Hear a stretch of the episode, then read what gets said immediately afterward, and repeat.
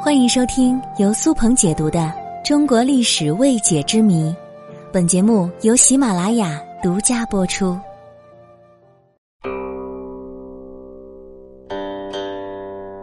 提起诸葛亮，大家都很熟悉，他是三国时期蜀汉丞相，一生为蜀汉鞠躬尽瘁，羽扇纶巾，风度翩翩，谈笑间指点江山一片。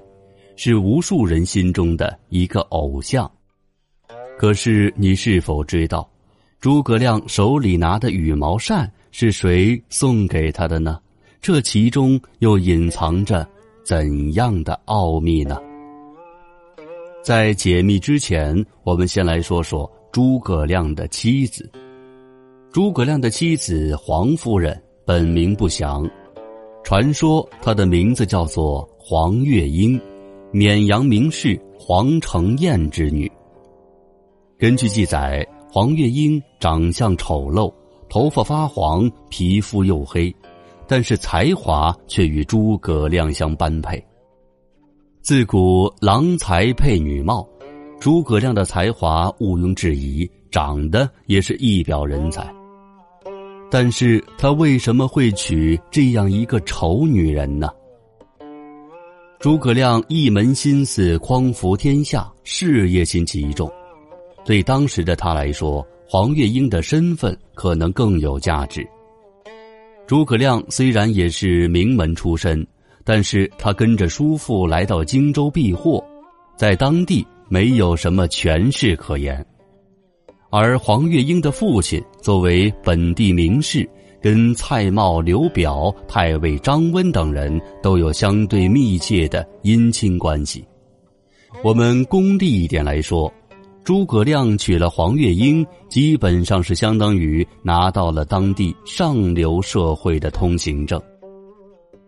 再加上黄月英受他父亲的影响，从小就好读经史，才艺更是出众，在许多事情上也有独特的见解。不光如此，最让诸葛亮佩服的就是黄月英还会发明创造。这里有一个传说故事，说诸葛亮的家庭一开始并不富裕，黄月英就没有请仆人，凡事都是他亲力亲为。那么这样一天下来，干活实在是很累，所以呢，他就发明了木狗、木人、木马来帮助自己做一些事情。诸葛亮见到了这些木马、木头人能像人一样做事，非常惊叹，于是揣摩良久，渐渐的也学会了这项手艺。后来，诸葛亮发明的木牛流马，很大程度上是受到了黄月英的启发。再来说说诸葛亮手中的羽毛扇。其实拿着羽扇并不是诸葛亮的专利，三国时期的人们都是以峨冠博带、羽扇纶巾为时尚的。据说诸葛亮手里的扇子是他第一次上门求亲的时候，未来的妻子黄月英送他的见面礼。那个时候诸葛亮还没有什么权势，只是一个自比管仲、乐毅、空有大志向的山野村夫。诸葛亮收到羽扇的时候，还以为黄月英只是跟随潮流，当时他并没有特别重视。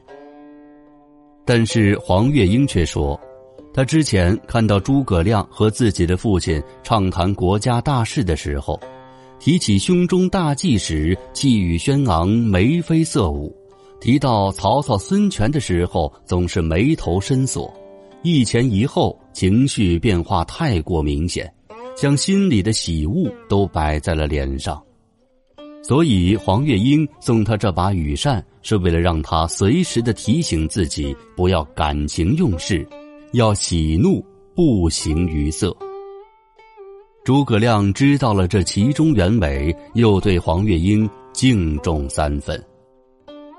关于诸葛亮手拿羽毛扇，在电影《赤壁》当中也有一段解释，在电影中。有人问诸葛亮说：“先生为什么不分冬夏，手里都要拿着羽毛扇子扇个不停呢？诸葛亮对他们说：“因为我要随时保持冷静。”